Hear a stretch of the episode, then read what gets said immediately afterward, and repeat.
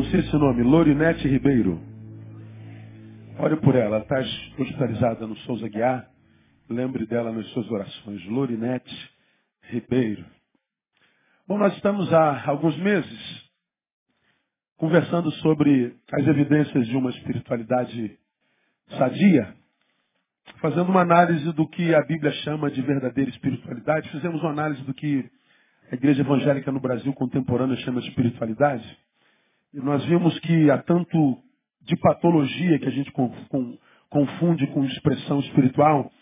E depois nós, nós depois de aprendermos isso, virmos alguns exemplos, tomamos o episódio da transfiguração para explicar o que é espiritualidade, quando Moisés e Elias aparecem, Jesus no centro, vem uma voz e diz que é, Jesus Cristo é o Filho amado de Deus e é a Ele que se tem que ouvir. E ali começa as, a, a, a, um novo tempo na história da humanidade, quando o assunto é relacionamento com Deus, portanto, na história da espiritualidade, porque até aquele instante, espiritualidade era afirmada sobre a lei os profetas, a Bíblia dos homens do Novo Testamento era a Torá e os profetas. Aparecem Moisés e Elias, representantes maior da profecia e da lei. Jesus é posto no meio deles, uma voz vem do céu depois de uma nuvem que desce e diz aos discípulos, aos apóstolos presentes, este é o meu filho amado, é a ele que vocês têm que ouvir. Agora não mais lei, nem mais profecia, agora é inaugurado o tempo da graça. E no tempo da graça, a voz a ser ouvida não é mais a de Moisés, nem de Elias, nem da profecia e nem da lei, é a voz de Jesus. E nós mostramos já nesses meses, quase três meses, o que em Jesus se deve ouvir. E depois nós fomos transportados ah, para, para, para, para, nesse monte a fazermos uma, uma análise. E nós aprendemos, portanto, que a verdadeira espiritualidade ela é sobretudo cristocêntrica. Cristo está no centro. Então ela não tem a ver com, com, com, práticas comportamentais a priori na lei e nem com, com, revelações que não têm bases no Evangelho. Nós falamos que nós devemos é, é, deixar de lado qualquer espiritualidade no nosso meio que vá além de Cristo ou esteja aquém dele. Jesus é o, é o, é o centro da espiritualidade. Falamos sobre isso quase um mês ou mais de um mês. Segunda, a segunda marca da espiritualidade de Deus e, e sadia, portanto, é que a, a espiritualidade verdadeira tem a cruz como sua espinha dorsal. Cristo é o centro e a cruz é a sua espinha dorsal. E nós falamos é, sobre o que é carregar a cruz de Cristo, o que é a cruz de Cristo, e começamos a a, a, aprender o que é carregar a nossa cruz quando nós começamos a, a ouvir a Jesus que disse, alguém quer vir após mim, negue-se a si mesmo, tome a sua cruz, a sua. E aí então me siga. Antes de seguir a Jesus eu me nego, antes de, de seguir a Jesus eu tomo a minha cruz, e depois que eu me neguei e tomei a minha cruz, aí eu sigo a Jesus. Quem segue a Jesus sem se negar, quem segue a Jesus sem discernir qual é a sua cruz, segue a Jesus para perder tempo. E é por causa disso que nós temos 35, 40 milhões de evangélicos no Brasil e 42, 45 milhões de ex-evangélicos. É por isso que uma multidão de gente entra por aquela porta da frente e sai pela porta de trás. Porque tiveram um encontro não com o Cristo da cruz, mas com a religião que diz representá-lo.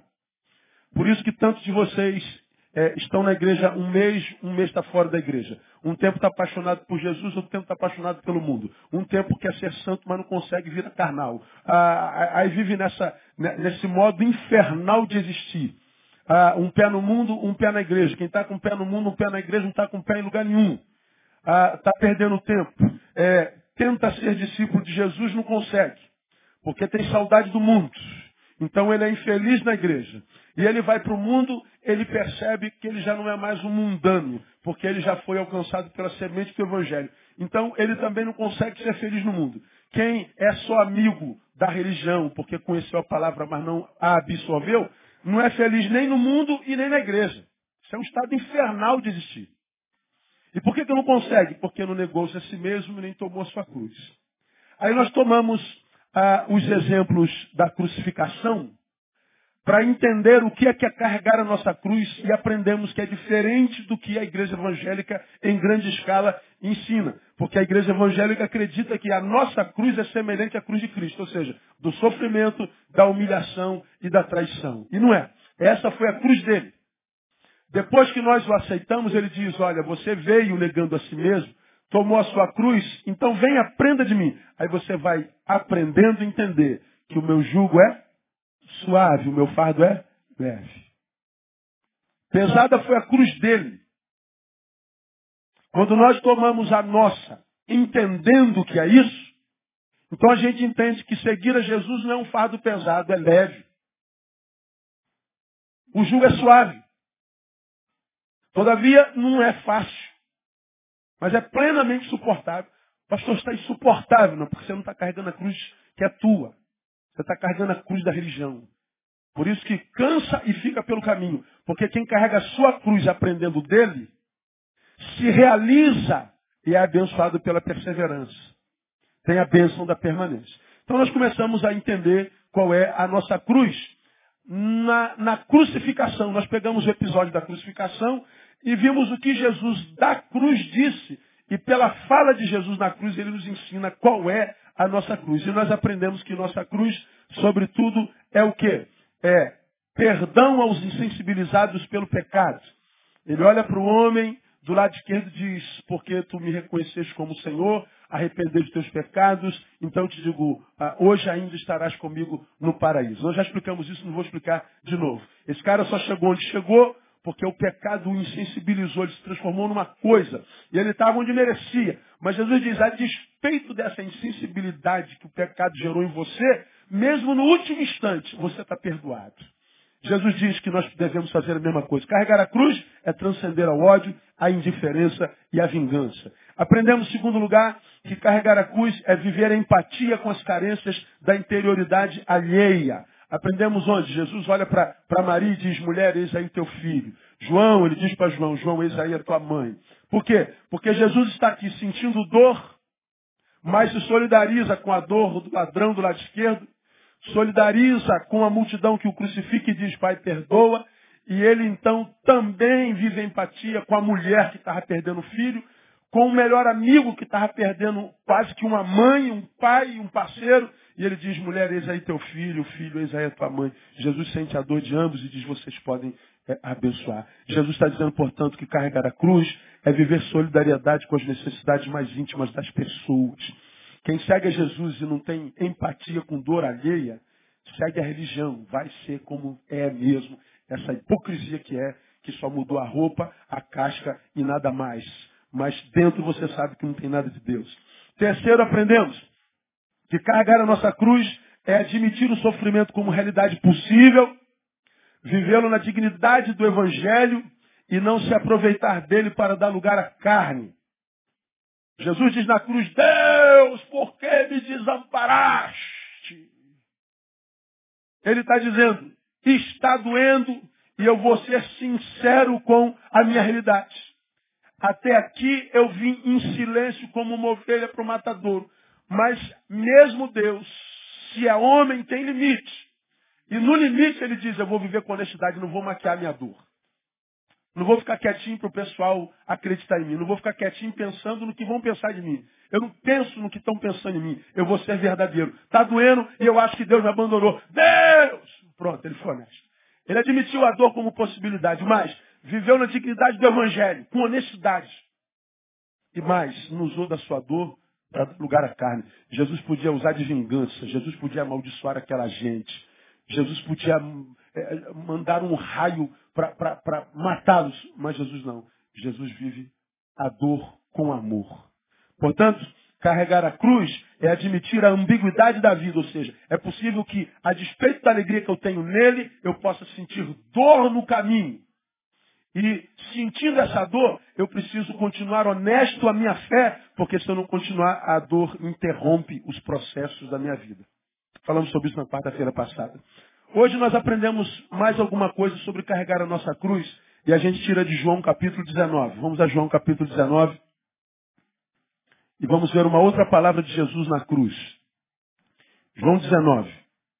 Também episódio da crucificação, na perspectiva de João. E lá em João nós temos uma outra palavra de Jesus na cruz, que é o versículo 28.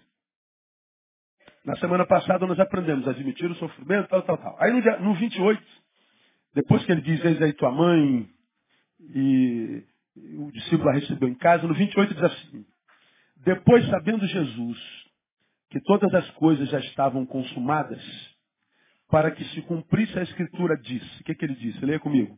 Tenho sede. O que, que ele disse? Vamos juntos? Mulheres, o que, que ele disse mesmo? Varões, o que, que ele disse? Para não esquecer nunca mais, o que, que Jesus disse? Ah, o texto está dizendo que Jesus disse, eu tenho sede. Bom, o que, que Jesus está tá ensinando para nós aqui, irmão? Primeiro, que essa palavra vem contrastar o que o mesmo Jesus disse em João capítulo 6. Volta um pouquinho e veja o que, que Jesus disse em João capítulo 6. Olha que coisa interessante.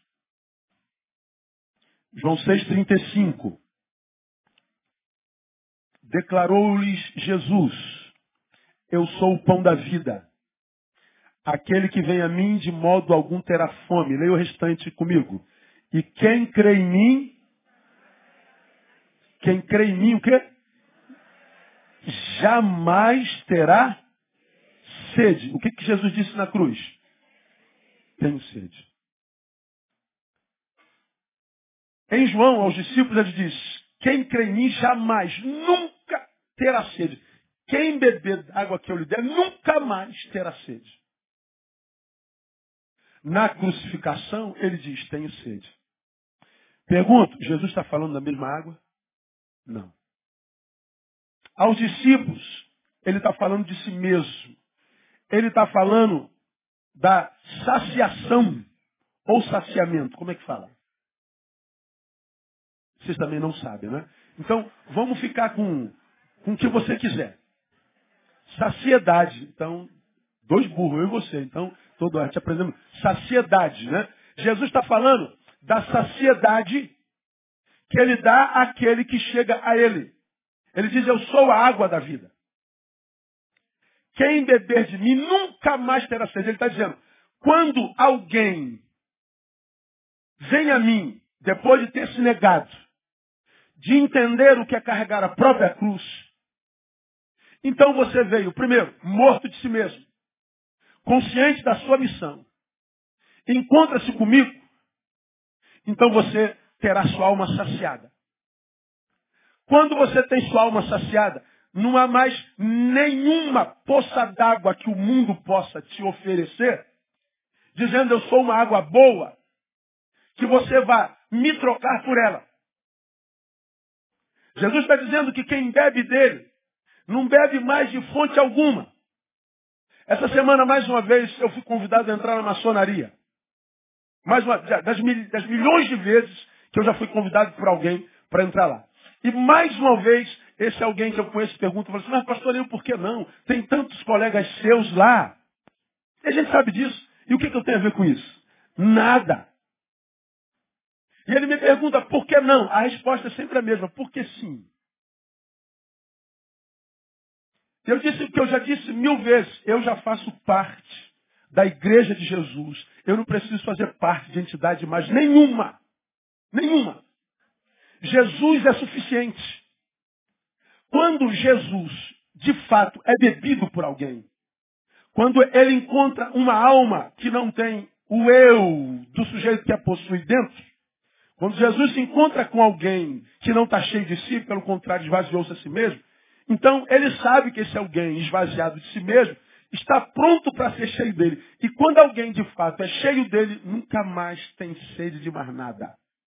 Isso não quer dizer que ele não terá problema, adversidade. Mas ele está dizendo, todos os problemas que virão, virão diante de uma pessoa que sabe que já tem tudo para vencer qualquer problema. Ele está alimentado, ele está saciado. Ele não troca Jesus por nada.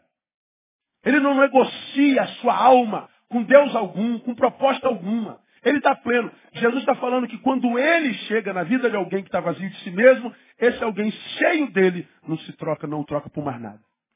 Mas, quando chega na cruz, os discípulos estavam todos lá e Jesus diz assim, ó, tenho sede. Jesus está falando de uma outra água. Jesus está falando assim, ó, embora eu tenha poder para saciar a vida de todos vocês, ainda assim, ou seja, como um Deus que posso, posso locupletá-los, nesse momento eu sou gente, eu sou homem, eu sou Deus esvaziado, fazendo alusão a quem sabe a Filipenses capítulo 2, que diz que esvaziou-se a si mesmo. Ele está dizendo, então entendam, mesmo eu que sou Deus que posso saciá-los, porque gente nesse momento cronológico, eu tenho necessidades humanas.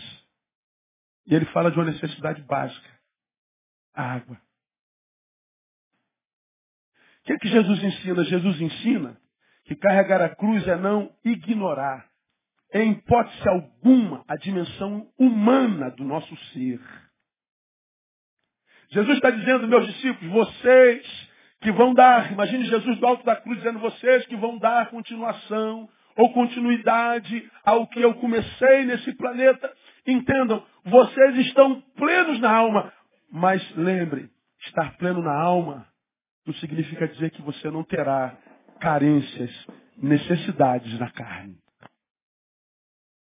Quando eu salvo, quando eu redimo, quando eu apago com escritos de dívida, quando eu te, te, te, te batizo com o meu espírito, te selo com ele, eu não arranco de você a humanidade. Ou seja, vocês vão passar pelos mesmos problemas que qualquer ser humano no mundo, inclusive aqueles que nem sabem que eu existo, passam. Ele desconstrói essa espiritualidade ignorante, irmão. Que acredita que quando Deus olha para a terra, ele tem filhos prediletos. Deus não tem filhos prediletos. Ele ama a todos igualzinho. Deus não ama você mais do que aquele bendito casal que matou o filho. Como é o nome do menino? Bernardo. Você está acompanhando essa história? Que coisa tenebrosa, cara. Deus não ama a mim ou você mais do que os Nardoni. Deus não ama a, a mim e a você mais do que o pior bandido de Bangu. Ele ama igualzinho. Mas peraí, pastor. Como que eu que o aceitei posso ser amado igual o camarada que é um assassino feroz? Deus não nos ama por produção. Ele não ama pelo que a gente pratica, ele nos ama pelo que a gente é. Então qual a diferença entre um filho de Deus e um não filho dele? É, é a forma como reage às dores da vida. A graça de Deus na vida de um homem não muda a questão do que acontece com ele. Muda a forma como reage-se ao que acontece com ele. Então ele está dizendo que quem não é crente fica doente. E quem é crente? Fica crente, fica doente também. Quem não é crente, engorda. E quem é crente? Mais ainda. Quem não é crente, divorcia-se. E quem é crente? Também. Quem é crente é reprovado, quem não é crente é reprovado no concurso. E quem é crente? Também. Aí você era tua resolver, eu não recebo isso em nome de Jesus. Então vai se enganar, ô seu mané. A gente acha que, como eu tenho empregado aqui, que aceitar Jesus e ser vacinado contra derrotas, ser vacinado contra problemas. Jesus está dizendo, eu sou Deus, sacio a sua sede, e aqui eu estou dizendo, eu estou com sede, minha carne clama. Então ele está dizendo, você que vai cumprir a missão, uma vez que você aprendeu que a, a cruz não tem só a dimensão soteriológica, tem a dimensão sociológica ou missiológica. Quando ele diz toma a tua cruz, ele está apontando a missão. E a nossa missão é ir no caminho, uma vez que o pecado atingiu a todos, todos pecaram. Jesus está dizendo que o pecado que nós abraçamos por opção trará consequências a nós, enquanto raça humana. E ele está dizendo, uma vez que o pecado já está instaurado, não há mais o que fazer, vamos escolher a consequência. Uma vez que a consequência é inevitável, passem vocês pela humanidade ensinando como sobreviver a essas consequências. Vocês são o referencial do reino de Deus na terra.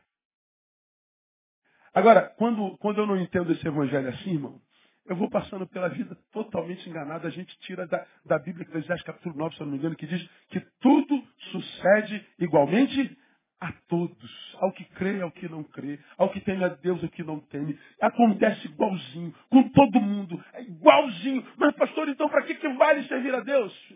É, vale servir a Deus porque a gente conhece a Deus de fato e de verdade.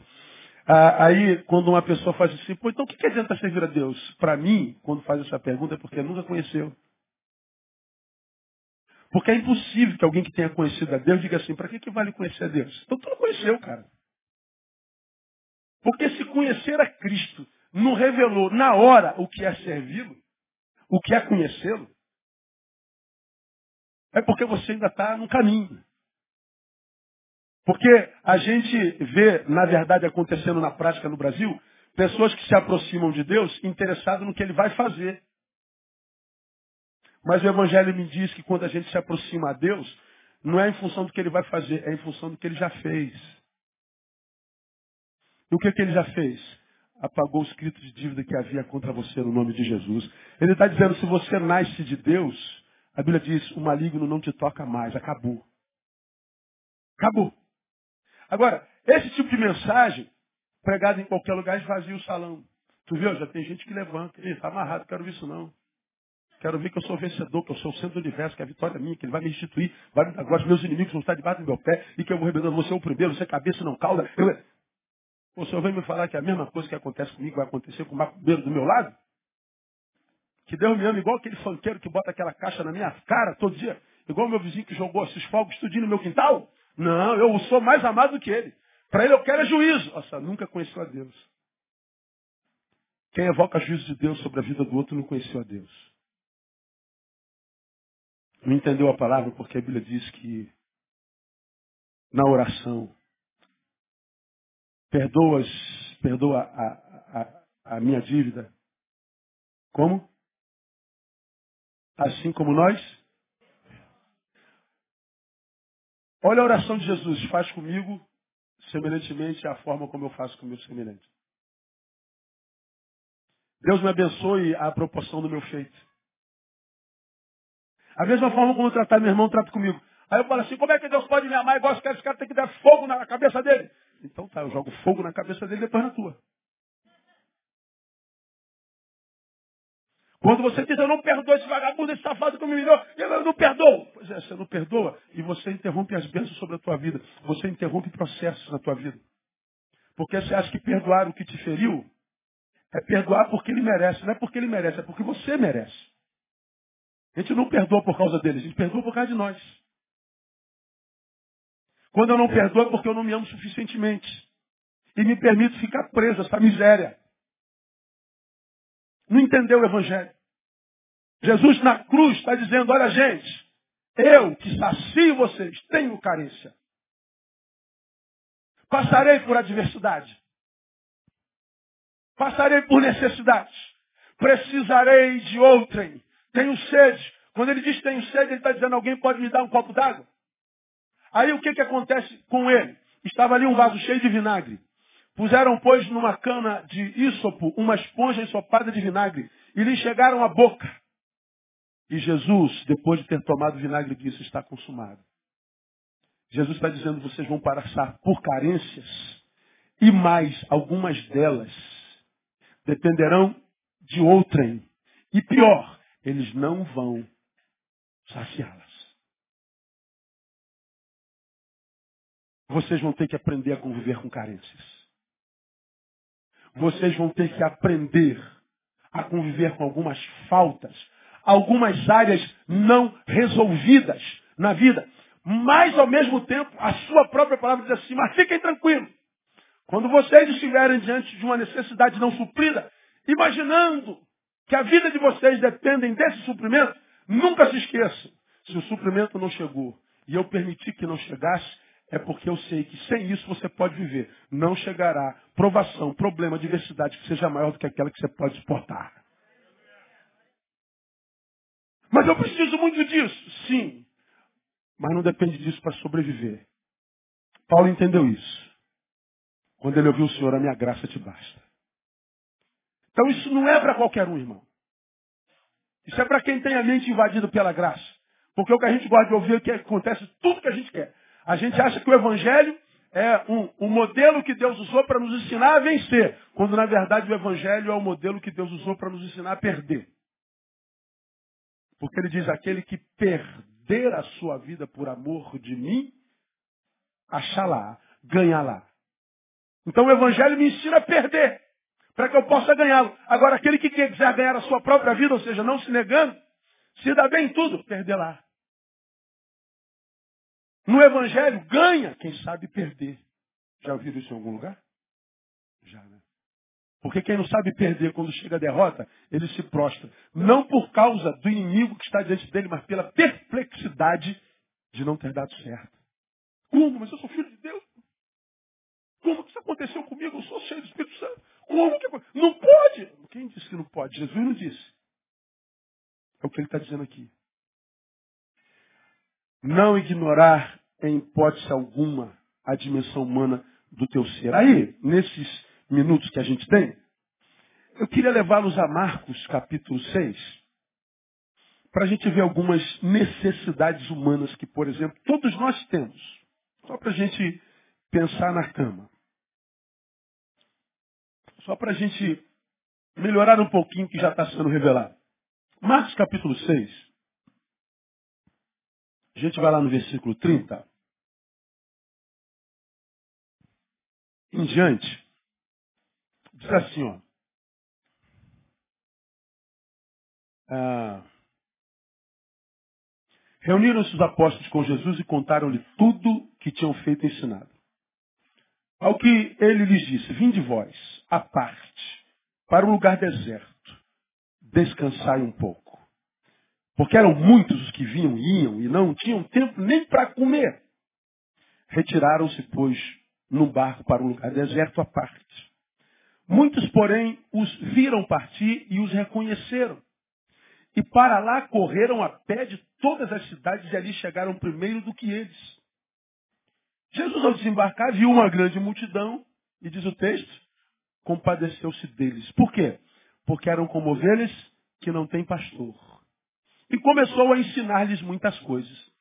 Estando já a hora muito adiantada, aproximaram-se dele seus discípulos e disseram, o lugar é deserto. A hora já é muito adiantada. Despede-os para que vão aos sítios e às aldeias em redor e comprem para si o que comer. Ele, porém, lhes respondeu, dai-lhes vós de comer. Então ele lhes, eles lhes perguntaram, havemos de comprar duzentos denários de pão e dar-lhes de comer? Ao que ele lhes disse, quantos pães tendes? E de ver. E tendo-se informado, responderam, cinco pães e dois peixinhos.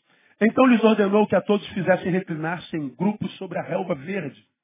E reclinaram-se em grupos de cem e cinquenta. E tomando cinco pães e dois peixes, erguendo os olhos ao céu, o abençoou. Partiu os pães e os entregava a seus discípulos para lhes servirem. Também repartiu os dois peixes por todos. E todos comeram e todos se fartaram. Em seguida, recolheram doze cestos cheios de pedaços de pão e de peixe. Ora, os que comeram os pães eram quantos, quantas pessoas? Cinco mil homens, porque naquela época não se contava nem mulher nem criança. Só se contava os homens, mulheres e crianças não eram contadas. Não entravam em senso algum. Desde que a humanidade existe, o que, que existe mais, homens ou mulheres? Mulheres. Bota aí, irmão, 15 mil pessoas por baixo. Cinco pães e dois peixes alimentam essa multidão toda. Aqui Jesus está falando de pão e peixe. Poderia estar do ladinho de água. Necessidades, necessidades básicas do ser humano. Aqui, Cristo é, é, diz que estar perto dele não apaga em nós as nossas carências humanas. Mais uma vez, ele diz que a espiritualidade né, não, não retira de nós a humanidade. Está dizendo que o milagre não acontece todo dia. Está dizendo que alguns suprimentos virão pelo trabalho. Mesmo que ele tenha feito o milagre da multiplicação, o milagre aconteceu por causa do trabalho. O que, é que tem aí? Vai, vai ver. E eles foram, obediência. Saíram, quem tem alguma coisa para comer? Alguém tem? Rodaram aquela multidão toda, aquele bando de gente indo atrás. Ó, tudo que nós conseguimos foi cinco pães e dois peixinhos. Trabalho. Reparta o pão. Reparta o peixe. Separa, bota ele sentado a, a, a roda. 50 e 100. Botaram. Isso deu um trabalho louco. Depois eles foram servindo, muito trabalho, recolheram o que sobrou, muito trabalho. Você tem ouvido aqui esse ano inteirinho que entre o sonho e a realização dele está o trabalho. Não existe realidade palpável que aconteça na nossa vida, ainda que eu tenha um sonho apresentado a Deus, sem que o trabalho, o meu esforço seja desenvolvido. Ou seja, a minha humanidade seja vivida com dignidade. Aí, nesse capítulo, Jesus nos mostra algumas necessidades que todos nós temos, eu vou mostrar para vocês para a gente ir embora para casa. A primeira necessidade está nos versículos 30 e 31. Ao que ele disse, vim de vós à parte, para um lugar deserto, e fazei o quê? Leia para mim. Não ouvi. Diga, descansai. Um pouquinho. Porque eram muitos que viam e iam, e não tinham tempo nem para comer.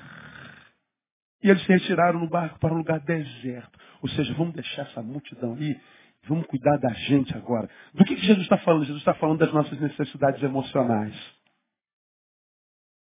Claro, claro, claro, claro, como a água que a gente bebe filtrada. O ser humano precisa de descanso. O ser humano precisa de olhar um pouco para si mesmo. O ser humano precisa, sobretudo, de alguém que se preocupe com ele. Jesus ministra a multidão, mas chega uma hora que ele chama os amigos e fala assim, vem cá, vem cá, vem cá. Deixa essa gente um pouquinho. vamos cuidar de vocês, vocês precisam cuidar de vocês. Ah, vocês não estão tendo tempo nem para comer, cara. Ninguém consegue viver uma vida plena assim. Tem que ter descanso. Eles recebem o carinho de Jesus, a atenção de Jesus, a valoração de Jesus. Jesus está tratando da emoção deles e diz, olha, não há emoção que fique equilibrada num corpo que não consegue ficar de pé. Nem tudo é trabalho. Vocês têm que cuidar um pouquinho de vocês. Eu sou Deus de vocês, sacio a alma mas mesmo com a alma saciada, você tem que dormir um pouquinho. Você tem que se retirar um pouquinho. Tem que tirar férias. Tem que tirar um final de semana para dar uma voadinha. Você tem que cuidar um pouquinho das coisas da terra. Tem que jogar um futebolzinho. Tem que ir pro cineminha com a mulher. Tem que jantar fora uma vez ou outra. Nem que seja um, um, um churrasquinho ali na, na praça. Cachorrinho do pitico no sulacap um podrão aqui, como é que é o nome onde todo mundo aqui? No garajão. Eu ouço falar desse garajão, não onde é o garajão, rapaz. Todo dia eu ouço falar, eu fui lá no garajão, minhas filhas vão no garajão, não sei onde é o garajão. Mas vende algum podrão lá, no mínimo. Não é? É, é, esse, esse negócio de cuidar da gente, esse negócio da gente se retirar para a gente um pouquinho. Mas pastor, não tem tempo para isso. É disso que ele está falando, sem tempo. Você está dizendo que tem uma péssima gestão de si mesmo. É um péssimo administrador de si mesmo. Porque não tem tempo, vai parar mais cedo ou mais tarde doente. E não vai parar para descansar, vai parar para se curar. E é por causa do fato da gente não cuidar da gente, é que a gente vê tanta gente enlouquecendo, tanta gente chegando no limite, dizendo, não aguento mais. Por que, que não aguenta mais? Se ele diz que o fardo é leve o jugo é suave. É péssima gestão de si mesmo. É um problema de gestão. Na cruz, quando ele diz, Deus, eu não aguento mais, porque a minha visão parece. Ele está dizendo, eu cheguei no meu limite e botei para fora. Enquanto estava no meu limite, eu fiquei quietinho. Mas quando cheguei no meu limite, eu botei para fora. Ele viveu com honestidade. Jesus, isso é maravilhoso, irmão. Ele é um Deus que diz que sacia a nossa alma, o nosso espírito, mas ele diz, na carne, você tem que cuidar de si mesmo. Você precisa desenvolver relacionamentos. Primeiro, familiares e de amizades, para que você seja cuidado, para que você se sinta amado, cuidado, preterido. ele deixa claro a nossa necessidade emocional. A gente precisa de se sentir amado, de se sentir querido. A gente precisa é, é, de buscar não só conhecer gente boa, mas ser uma gente boa, que pessoas digam, valeu a pena te conhecer. Só que eu não me torno gente boa sozinho, nós somos o resultado dos nossos encontros. Eu vou me tornando uma pessoa melhor à medida que eu me relaciono melhor. Como eu vou me tornando uma pessoa pior à medida que eu me relaciono pior. Agora, se eu deixo de me relacionar, eu estou estabelecendo o status quo definitivo na minha vida. Você é como é e vai permanecer como é até o final da vida. Você está dizendo que eu sou, assim será até o final. E num tempo de profundas evoluções, quem parou de crescer está retroagindo, irmão. Está andando para trás. Ah, pastor, eu já, já, me machuquei tantas vezes que eu não vou permitir que ninguém mais me machuque. Você não se machucou porque as pessoas não prestam. Você se machucou porque você não soube escolher suas amizades. O problema do teu machucado não foi o outro, você mesmo. Agora não faça contigo o que você está fazendo. Abrir mão de novos relacionamentos por causa dos outros e velhos e horríveis relacionamentos. Não se puna desse jeito. Você já aprendeu isso aqui, eu não preciso me aprofundar nisso. A gente aprende que o outro pode ser o meu, a minha doença, mas o outro também é a minha cura. Quando preguei sobre isso, falei, o veneno da jararaca me mata. Mas a cura para o veneno da jararaca é o que, que é? É o veneno da jararaca. O mesmo ser humano que me adoece é o mesmo ser humano que me cura. Eu preciso saber me relacionar. Jesus está dizendo, há uma necessidade disso. Jesus está dizendo, ó, tem uma multidão carente, tem gente com fome, homens, mulheres e crianças. Eu tenho uma humanidade para salvar. Mas eles vão ter que esperar, porque vocês, para fazerem a obra, precisam cuidar de vocês primeiro. Às vezes a gente não consegue entender isso. A gente diz que o trabalho do reino é urgente e a gente, por amor aos outros, deixa de amar a si mesmo. E adoece e diz, por que Deus, eu estava fazendo tua obra? Eu vi você fazendo minha obra, filho. Mas eu falei para você fazer conforme as tuas forças. Tudo que tiver a mão para fazer, faz-o. Não é mais do que você pode. Jesus percebeu que os caras estavam passando da sua possibilidade. Ele diz, para um pouquinho, filho. Está tranquilo, eu entendo o teu descanso. Quando você cuida do teu irmão, eu sei que você está glorificando meu nome. Mas quando você cuida de si mesmo, também me glorifica. Lembra, alguns, alguns anos atrás eu estava de férias, em janeiro eu tive férias.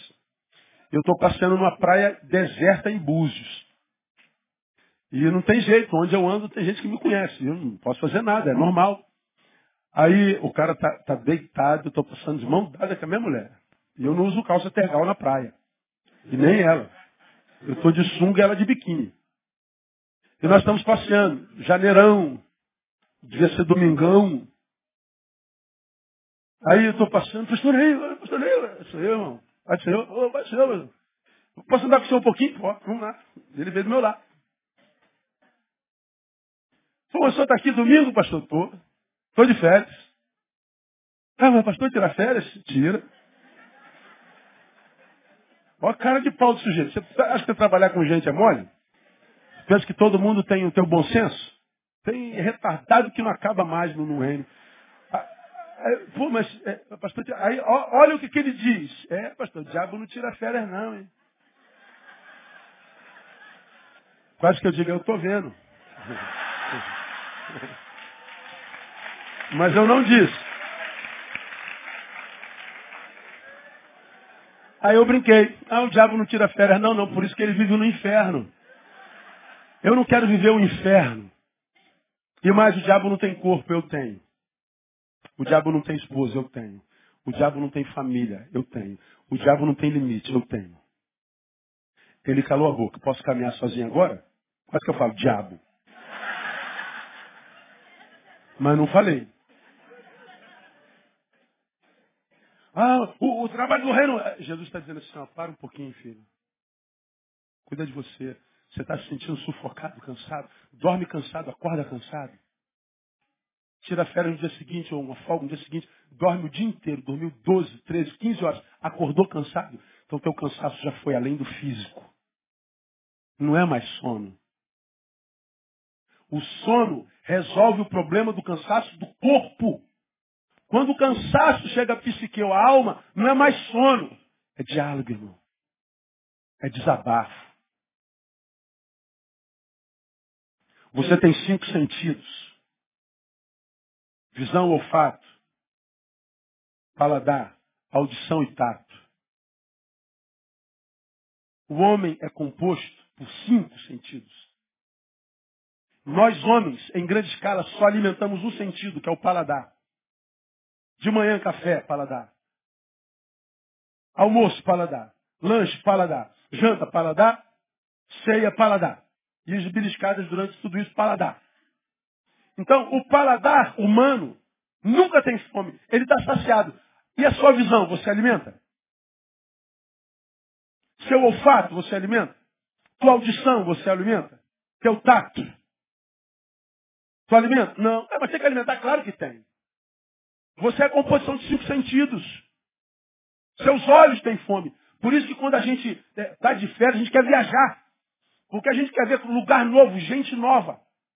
Nós que somos da cidade e da selva de pedra, quando a gente pega o carro, vai para o mato, a gente sente o cheiro do mato, a gente vê o mato, diz que coisa linda, vê o gado passeando. Tu vai para a cidade, aí tu vai passear na cidade, está lá o cara que mora na cidade, que bonito esses, esses, essas vacas pastando. Esse cara é maluco, mano. Que mais que vaca faz, faz na vida? Só pasta. Só que ele vê vaca todo dia, a gente não vê nunca. Não muitos anos atrás, eu estou passeando com a, com a, minha família, alguém dentro do carro fala assim, olha a vaquinha. É o filhotinho de vaca. Eu falei, é filhotinho de cavalo. Não sabia discernir entre cavalo e vaca. E mais, o ser humano, ele foi criado para o verde.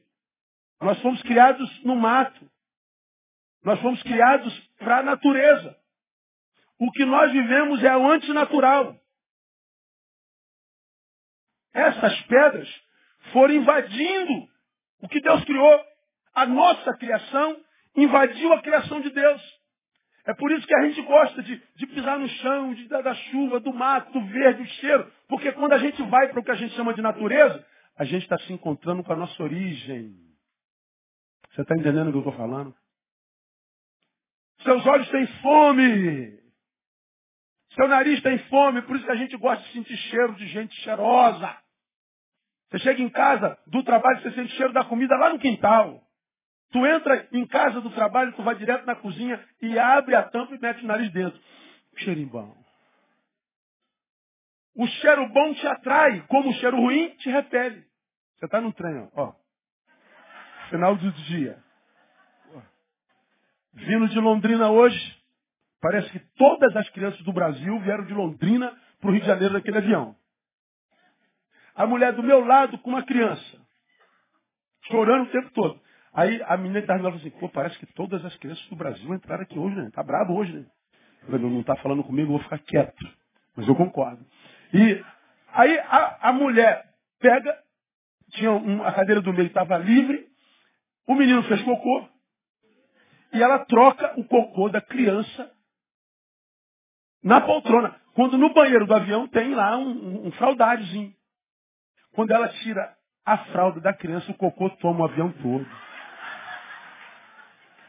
Eu falei, meu Deus, Senhor, meu Deus, onde é que está a consciência desse povo?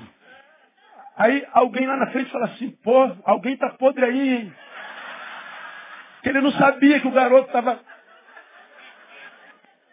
É, eu nunca vi isso na minha vida. Pô, mas foi uma fedentina danada. Ou seja, o cheiro estragou a viagem. Abateu o humor. Desconstrói tudo. Agora, o oposto é semelhante. Você chega na igreja e senta do lado desse homem, dessa mulher. Hum, parece que é anjo, não é possível. Deus, que coisa boa. Tu estica assim, ó. Porque teu, teu, teu olfato tem, tem fome. Teu ouvido tem fome de ouvir palavras agradáveis, de ouvir boa música, de ouvir gente inteligente, de ouvir obrigado. Pô, você é tão querido. Ó, cuida da tua vida um pouquinho. Você gosta de ouvir. Teu ouvido tem fome. A gente gosta de, de abraço, a gente gosta de cafuné, de tirar, deitar no colo da tua mulher e ficar arrancando assim ó, a caspinha, a casca da caspinha. Você dorme.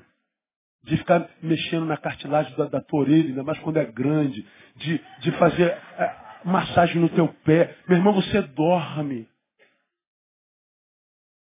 A gente tem fome, nosso corpo tem fome. E o Senhor está dizendo, essa fome eu não sacio.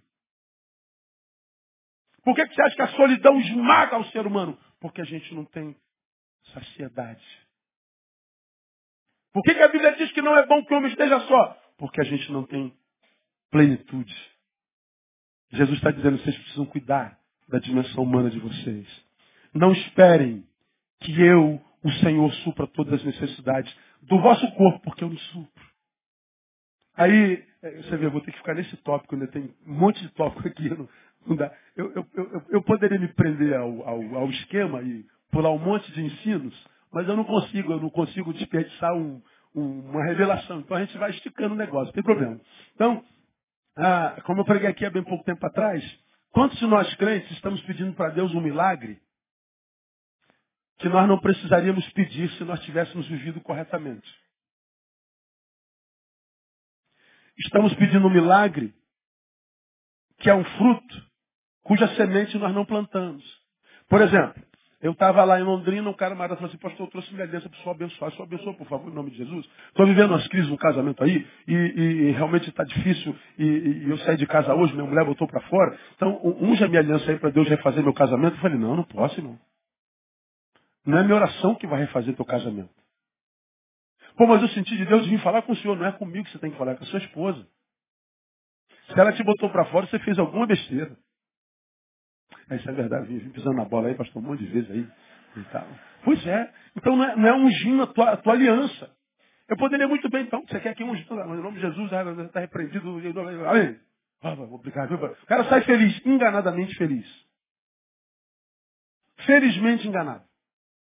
Eu prefiro ensinar, porque a restauração do casamento dele não depende da minha oração, mas da postura dele. Ele não teria sido posto para fora se ele fosse gentil com a esposa, fiel com a esposa, se ele suprisse a esposa, se ele fosse parceiro da esposa. Mas porque ele não fez nada disso, perde a esposa. Agora está pedindo a Deus um milagre que não precisaria pedir se tivesse vivido como a palavra ensina. Marido, amai as vossas esposas. Quantos de nós estamos pedindo aqui para Deus nos curar de uma doença que talvez não teríamos se nós tivéssemos cumprido o que Jesus está dizendo. Descansa um pouquinho, filho. Descansa um pouquinho. Você precisa descansar. Você precisa de fim de semana. Você precisa tirar férias. Você precisa passear. Você precisa ver lugares novos, ouvir gente nova. Você precisa de música boa. Você precisa de novos alimentos. Você precisa ampliar a dimensão da tua relação. Você precisa do teu corpo. Agora não. A gente trabalha, trabalha, trabalha, trabalha. A gente quer ganhar dinheiro, ganhar dinheiro. A gente quer no reino, no reino. Então, tu adoece. Deus me cura. E, e às vezes a gente não é curado. Porque a cura não é um milagre de Deus. É uma reeducação vivencial. Peço para Deus para que me cure de cirrose. Era só não ter bebido. Peço para Deus me curar do câncer. Era só não ter fumado. Era só ter tratado das emoções. E aí nós vemos pessoas que estão vivendo na carne, coisas que não precisariam estar vivendo, se vivessem com sabedoria. Por isso a Bíblia diz que o meu povo está sendo destruído porque ele falta conhecimento. Aí a gente gosta de milagre. E como eu já preguei aqui, por que, que milagres, as igrejas dos milagres fazem tanto sucesso, estão sempre superlotadas de manhã, de tarde, de noite, milagre, milagre, milagre, milagre. Por quê? Porque milagre não requer trabalho. Deus faz milagre aí. Todo mundo quer milagre. Porque milagre não requer trabalho. É uma multidão de gente pedindo um fruto cuja semente não plantou. Aí traz a cuequinha do marido, a fotozinha do filho, e a, calcinha da irmã, e a aliança do, do casamento. Faz aí, Deus, a tua parte. Porque eu não tive coragem para trabalhar. Estou aqui numa tremenda. E agora o Senhor vai fazer. Aí Deus não faz. Só que na televisão não mostra quem não teve milagre. Só mostra quem teve. E é mostrando quem teve para prender quem está querendo. Não mostra a multidão de gente frustrada com Deus.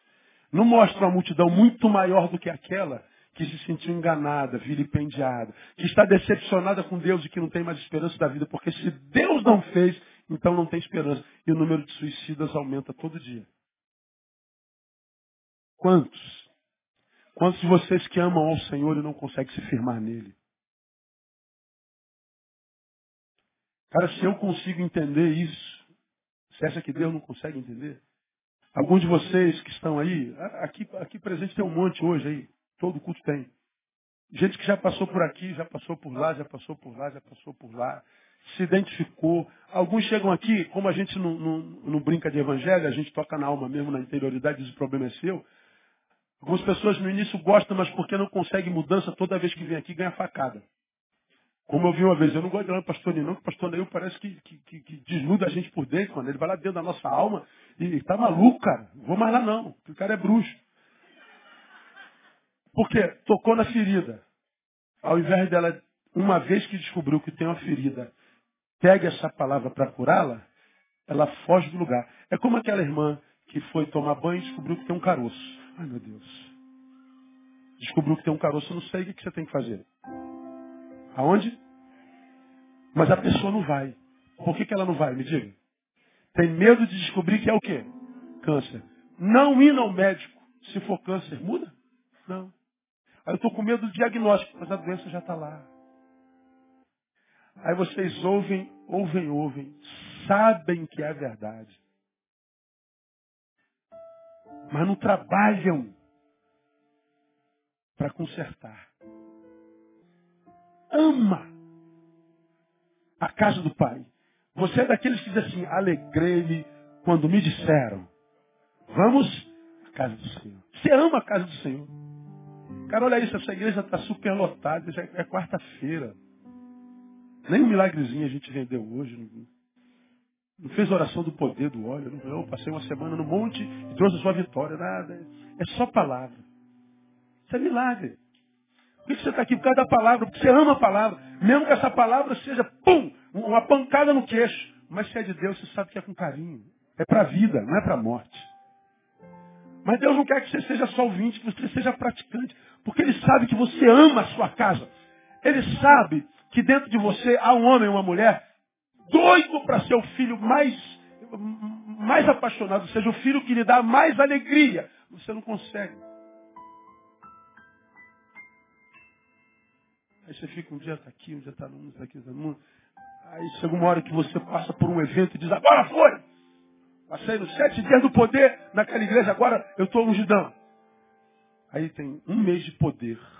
Daqui a pouco volta tudo novo. Aí tu fica com raiva porque Deus não te manteve aqui. Aí tu vai para o fundo do poço. Aí vai, vai comer o pão que o diabo amassou do, do capeta. E, e só de, de, de, de para ofender quem está aqui, aí tu publica toda a desgraça que você faz só para ofender, como se alguém tivesse a ver com a tua vida. Quem está interrompendo a obra de Deus na tua vida é você mesmo. Nada podemos contra a verdade. Cara, está na hora de você parar um pouquinho e falar, Deus está bravo. Estou cansado. Você lembra que ano passado eu tirei cinco meses de licença, tirei um período sabático? É porque no ano anterior eu não estava suportando. Eu fui além das minhas forças. Não tive problema nenhum, não tive diversidade nenhuma. A equipe que eu tenho aqui é a melhor, são meus amigos, são parceiros. Mas eu fui além da minha força, eu não estava aguentando. Eu não conseguia juntar mais duas letras, eu não conseguia concatenar ideias. Eu não conseguia mais dormir, eu dormia cansado, acordava cansado. Se eu passasse o dia inteiro em casa, não adiantava, eu estava cansado. Eu falei, meu Deus, tanto a fazer, mas eu não tinha mais força. Quando eu via a demanda e a gasolina que eu tinha, eu falei, eu vou ficar no caminho. Quem quer fazer por muito tempo tem que parar por algum tempo. Porque Deus que não havia necessidade descansou o sétimo dia. Ele não descansou por necessidade, ele cansou para dar o exemplo.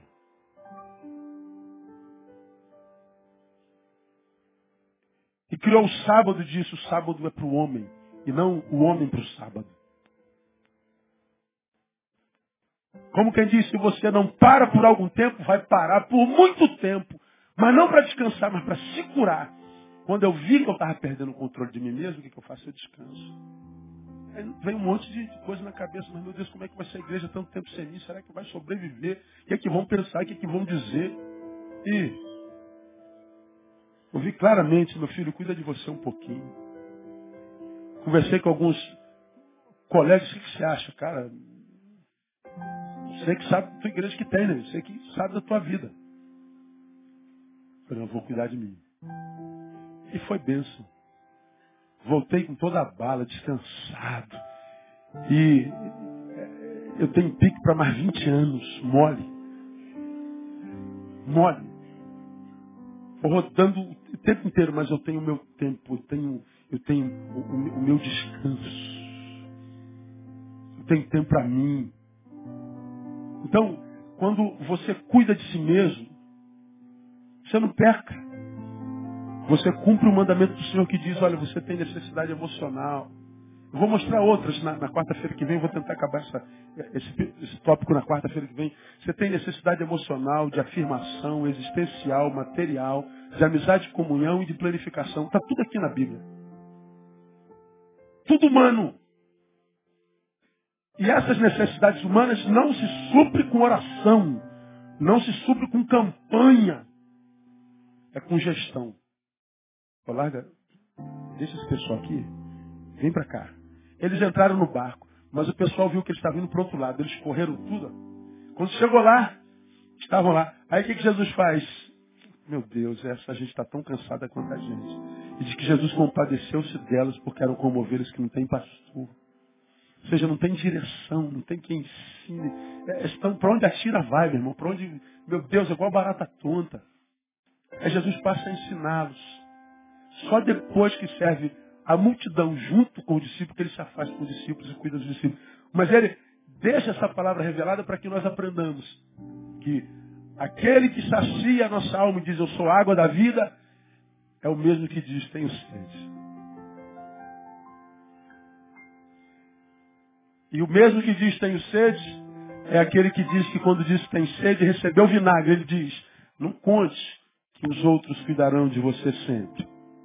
Não conte que os outros suprirão tua necessidade sempre. E aí Marcos ele diz, vem cá, cuida de vocês mesmos.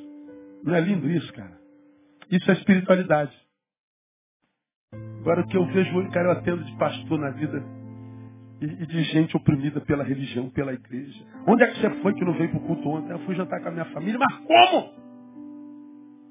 Não tinha culto hoje? Tinha, pastor, mas eu, foi uma noite de. Aí você se sente culpado porque foi jantar com a família. Você faltou um culto, pronto, é pancada. Você é líder, você é pastor? É gente, é gente, cara.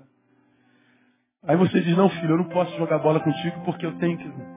Não, mulher, eu não posso, a gente não pode viajar agora no nosso casamento, está fazendo 25 anos, mas não dá pra gente viajar porque eu tenho que. Cara, cuida de você. Cuida de você. Vai cuidar do teu coração, cuidar da tua saúde. Vai cuidar da tua beleza. Vai, vai investir nas tuas amizades.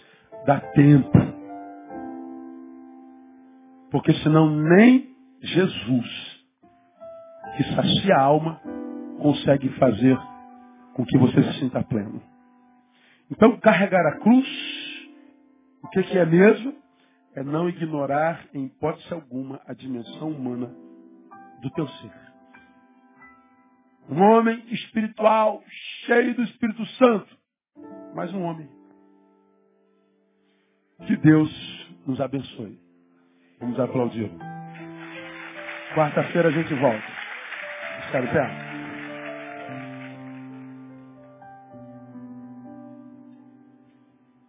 aleluia.